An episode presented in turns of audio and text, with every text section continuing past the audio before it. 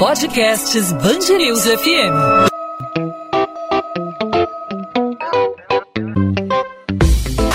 Dois às 20, com Maurício Bastos e Luana Bernardes. Oferecimento Amoedo, sua casa completa. Precisou da Amoedo? Pode contar. É possível investir mesmo diante da crise que estamos enfrentando? Como começar um novo investimento na Bolsa de Valores? Por onde começar? O que saber antes de investir?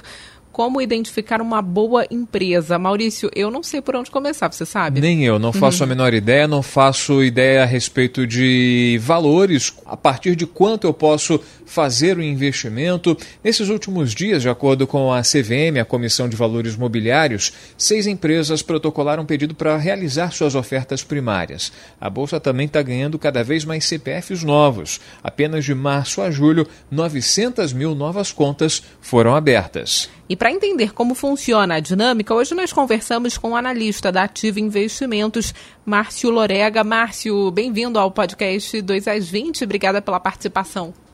Muito grato pelo convite. É uma grande honra estar aqui com vocês aqui do podcast 2 às 20. Márcio, por onde começar? Quem quer começar a investir aí na Bolsa de Valores, o que, que deve saber antes de comprar uma ação? Como comprar? O que fazer antes de começar aí o um investimento?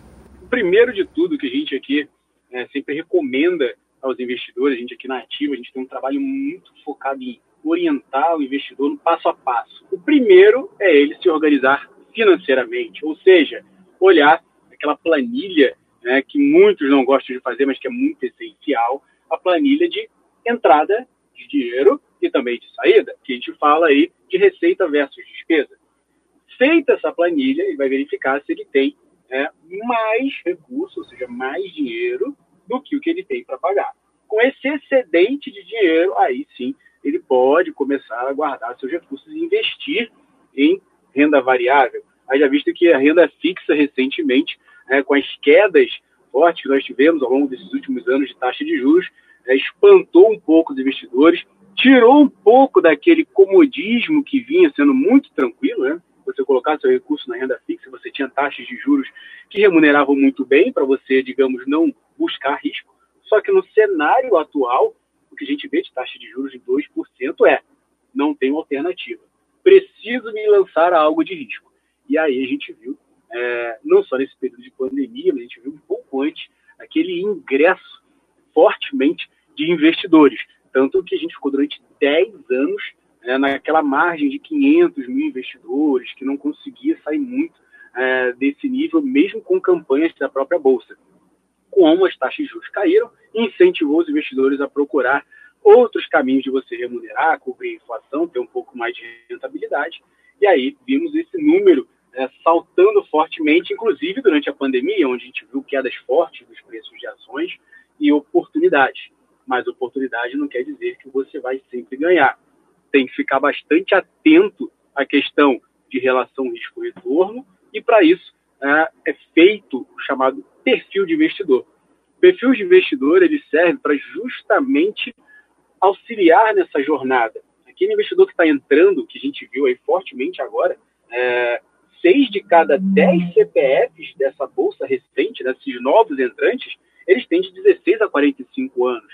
A passo que alguns anos atrás a gente só tinha 21%. Isso eu estou falando de quatro anos atrás, ou seja, a gente saiu de 21% de investidores com um perfil, digamos, economicamente ativo, né, da faixa de 16 a 45 anos, saltou para 60%. Então, muitos investidores novos entraram, até com idade mesmo nova, e precisam de orientação, se conhecer nesse perfil. Márcio tem um caráter de longo prazo, tem uma visão longa. Ok, mesmo assim é importante entender que ao longo desse processo, é, ações que você busca uma valorização ao longo do tempo podem oscilar negativamente. E para isso o perfil de risco ele existe para mostrar o quanto que ele suporta disso. Se ele suporta muito pouco, se ele consegue suportar um pouco mais as oscilações e se ele consegue suportar muitas oscilações, que é conservador, moderado e arrojado. E isso vai começando a mostrar um norte para ele. E essas corretoras elas oferecem logo no momento que ele vai se cadastrar. Ele entra na internet, busca, por exemplo, o site né, da Ativa, pode ser um exemplo, um caminho muito tranquilo para isso. entra lá, faz o seu cadastro online, envia os documentos online, preenche esse perfil e já ele recebe a resposta. E, óbvio, com o apoio aí dos nossos especialistas, meu e também dos assessores, os comerciais, podem é, dar, digamos ali, uma direcionada com relação ao que fazer, onde fazer e como ele pode investir esse recurso. Com relação à parcela de recursos que ele pode destinar, óbvio, hoje em dia você pode começar a investir com 500 reais, com mil reais. O montante ele não é, digamos, o mais relevante, porque hoje a gente é, no mercado financeiro tem taxas altamente atrativas, justamente para incentivar até o pequeno investidor é, a começar a investir visando em caráter de longo prazo. O mais importante é que ele se conheça e que ele não comece querendo navegar sozinho, é, porque ele pode encontrar um pouco de águas turbulentas e pode encontrar aí alguns problemas e até é, realizar alguns prejuízos, que não vai ser nada positivo nesse início de jornada. Márcio, você falou a respeito de perfil conservador, de perfil moderado para investimento. Qual a diferença básica entre esses perfis? E a outra pergunta que eu, que eu gostaria de fazer para você em relação ao tamanho do investimento, né? Enfim, você falou que é, pode ser feito a partir de mil reais. O importante é que haja um planejamento prévio para que o investidor não, é, não, não, não, não se comprometa além do, de onde pode alcançar, né? Tem que fazer com que há de sobra no seu orçamento, não que não se comprometa, não fique com a corda no pescoço. Essas diferenças entre perfis e o tamanho do investimento que pode ser feito, que é recomendado, Márcio? A gente viu né, nessa entrada, nessa queda muito forte da renda fixa, que acabou atraindo investidores, mesmo que conservadores, buscando uma rentabilidade diferenciada. É, o que a gente recomenda para esses entrantes com perfil conservador é vá bem devagar. Do montante que você separou para correr risco, porque com o perfil conservador, a, o que ele aceita de risco é muito pouco. Então, 5, 10% no máximo que ele aceita de uma variação do recurso que ele separou para, digamos, correr um certo nível de risco. Porque ele vai fazer uma composição, ele vai ter de aceitar que as taxas caíram, que não vão ter mais uma grande rentabilidade como era antes, e aí, ainda assim, ele destina uma parcela pequena. Então, ele destinou uma parcela pequena para isso, ele entende que esse capital pode variar, e aí, como a gente estava falando na questão do montante financeiro, ele pode ser aí, como falei, de 500 reais, mil reais para começar, não precisa ser um grande montante. Para aqueles que já têm um capital maior, que estão retirando de renda fixa, ingressando no mercado de ações, eles podem utilizar o percentual de 5% a no máximo 10% para eles aceitarem nível de risco. Com o moderado, aquele que já aceitava um pouco de risco, que já investia em fundos multimercados, já começava a olhar para alguns fundos de ações, que é um, digamos, um caminho antes de chegar a investir em ações diretamente, ele já compreende que existia um pouco de risco. Então, ele pode, sim, é, ampliar um pouco mais de percentual para risco no mercado. Isso aí pode passar por ele colocar uma faixa que vai de 10% até 30% em perfil de risco, ou seja, diretamente no mercado de ações, com uma composição, uma carteira de ações, que depois a gente pode abordar isso, que ele vai conseguir mitigar o risco dentro do próprio mercado de ações. O perfil arrojado, aí já é aquele que realmente se interessa por um nível, digamos, de arrojo maior em busca de ganhos maiores. E aí passa por ele colocar até mais do que 50% do capital dele em risco, porque ele já compreende que existe realmente a volatilidade, ele já entende que pode ter perdas ao longo do desvalorizações, mas como ele visa a longo prazo, ele entende que ao longo do tempo, investindo em boas empresas, investindo em empresas que pagam dividendos, dependendo do que ele deseja é, compor na sua carteira, ele tende a ter uma rentabilidade, óbvio, bem acima do que a gente tem em renda fixa e bem acima até do que é o referencial que é o próprio Ibovespa. Nesse momento de crise que a gente está enfrentando, Márcio, existe um perfil é, predominante? Quer dizer, é mais difícil ver um perfil arrojado hoje nos investimentos, na Bolsa de Valores? Pessoas se arriscando, né? É, as pessoas estão se arriscando menos? Pelo contrário, tem buscado se arriscar um pouco mais.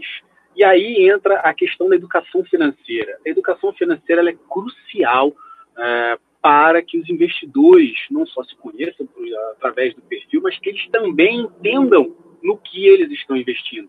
É muito importante o papel do educador financeiro, nós como analistas, os assessores, orientamos nessa jornada, mas é também de suma importância que o investidor ele saiba o que está fazendo, não seja somente direcionado. É importantíssimo que ele conheça, que ele saiba onde ele está colocando ali, como a gente sempre costuma brincar no mercado, é, os seus ovos, em que cestas ele está colocando, para que ele entenda que, ok, estou em um perfil, digamos, um pouco mais conservador, estou em um nível moderado, estou no nível arrojado.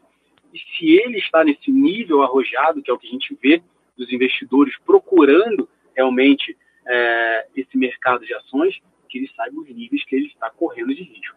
Muitos ainda não sabem, muitos entram no mercado de ações e por isso o papel da educação financeira é importante para mostrar que ele sim está entrando em um local de risco. Não adianta ele pensar que está comprando uma ação porque ela é uma das mais conhecidas, uma Vale, uma Petrobras ou o Banco do Brasil, que ele não vai ter perdas. Ele pode ter situações de desvalorização ao longo do curso. Ele tem que estar preparado e entender se ele aceita essa variação em prol de um longo prazo que pode sim, é, em determinado patamar de compra, que a gente pode orientar em determinado preço, ele comprar e ao longo do tempo desfrutar dos lucros potenciais que tem. Então, a educação financeira é crucial, muito crucial para esse momento. E a gente está aqui para dar esse suporte. Márcio Lorega, analista da Ativa Investimentos, explicando para a gente como funciona a dinâmica de investimentos na Bolsa de Valores, por onde começar, o que saber antes de investir, como identificar uma empresa boa que possa render dividendos para o investidor. Márcio, obrigado pela participação aqui com a gente na Band News FM, pelas explicações, pelas dicas e até uma próxima oportunidade. Um grande abraço, eu agradeço mais uma vez a participação, Maurício, Luana e até uma próxima. Obrigada, Márcio. 2 às 20, com Maurício Bastos e Luana Bernardes. Depois de muitas reclamações sobre o desaparecimento de linhas de ônibus em diferentes pontos do estado, o Ministério Público do Rio criou um serviço para que passageiros possam enviar seus relatos a respeito do problema. As denúncias podem ser enviadas por meio da plataforma Consumidor Vencedor. No site também será possível ver quais linhas já são alvo de ações do órgão e de decisões judiciais. Nesta quarta-feira, equipes da Prefeitura do Rio inspecionaram 16 garagens em diferentes regiões da cidade. As ações dos fiscais fizeram com que mais 34 linhas retornassem às ruas. É estável o quadro de saúde da mulher baleada na perna após confronto entre criminosos e policiais militares na comunidade da Fazendinha, no Complexo do Alemão, na zona norte do Rio. A moradora, identificada apenas como Maria Regina, de 39 anos, foi atendida no Hospital Estadual Getúlio Vargas, na Penha e na UPA do Alemão, onde é acompanhada. Segundo a PM, um grupo de criminosos atacou a base da UPP Fazendinha na manhã desta quarta-feira. Houve troca de tiros e até granadas foram lançadas no local. Foi suspenso o julgamento que pode voltar a interditar a Avenida Niemeyer, ligação entre os bairros do Leblon e São Conrado, na Zona Sul. A medida acontece após o ministro do Superior Tribunal de Justiça, Francisco Falcão, ter pedido mais tempo para analisar o pedido do Ministério Público do Rio contra a liminar obtida pelo município, que liberou a reabertura da via em março.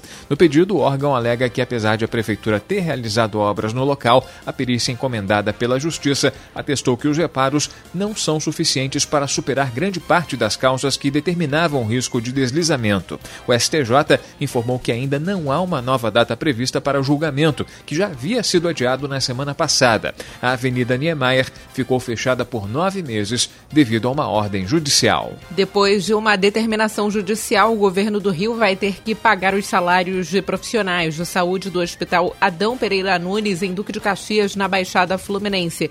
A decisão da sétima vara civil de Duque de Caxias intimou a organização social IABAS, que fazia a gestão da unidade, a apresentar os contratos, a listagem dos funcionários e as notas fiscais dos serviços prestados por todos os profissionais contratados como pessoa jurídica. A partir da entrega dos documentos do IABAS ao Estado, o pagamento terá que ser feito em até 15 dias. Segundo a Defensoria Pública, um relatório do Conselho Regional de Medicina do Rio aponta que a falta de pagamento dos profissionais tem provocado um déficit nas escalas médicas. A flexibilização das medidas de distanciamento social começa a gerar efeitos no mercado imobiliário do Rio. A procura por compra e venda de imóveis, principalmente na Zona Sul e Tijuca, na Zona Norte, apresentou um aumento de mais de 200% entre maio e junho e 133% entre junho e julho. De acordo com o levantamento da APSA, administradora de imóveis, o envio de propostas também foi um indicador que teve grande recuperação, de 83% no período. 2 às 20. Podcast 2 às 20 vai ficando por aqui. Hoje ensinando aí o passo a passo para você investir na Bolsa de Valores. Eu sempre tive essa, essa curiosidade, nunca é, entendi muito bem como, por onde começar, né? O que fazer.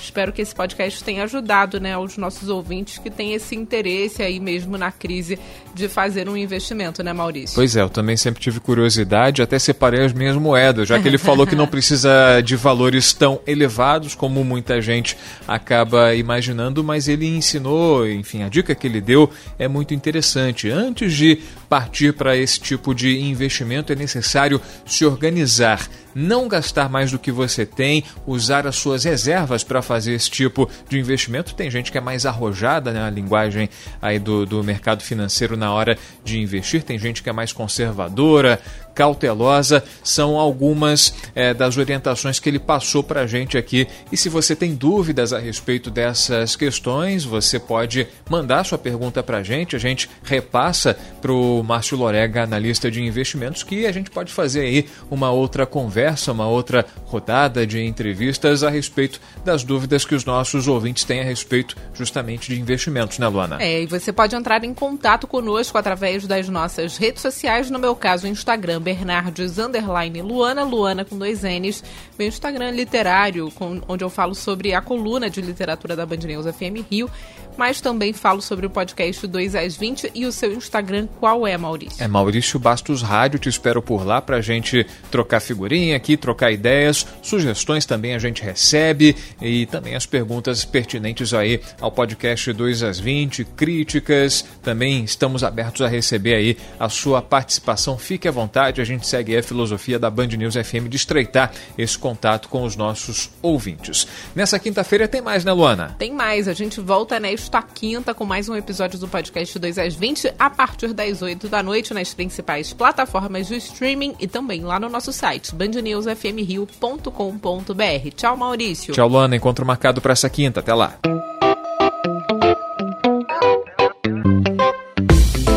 Dois às 20 com Maurício Bastos e Luana Bernardes.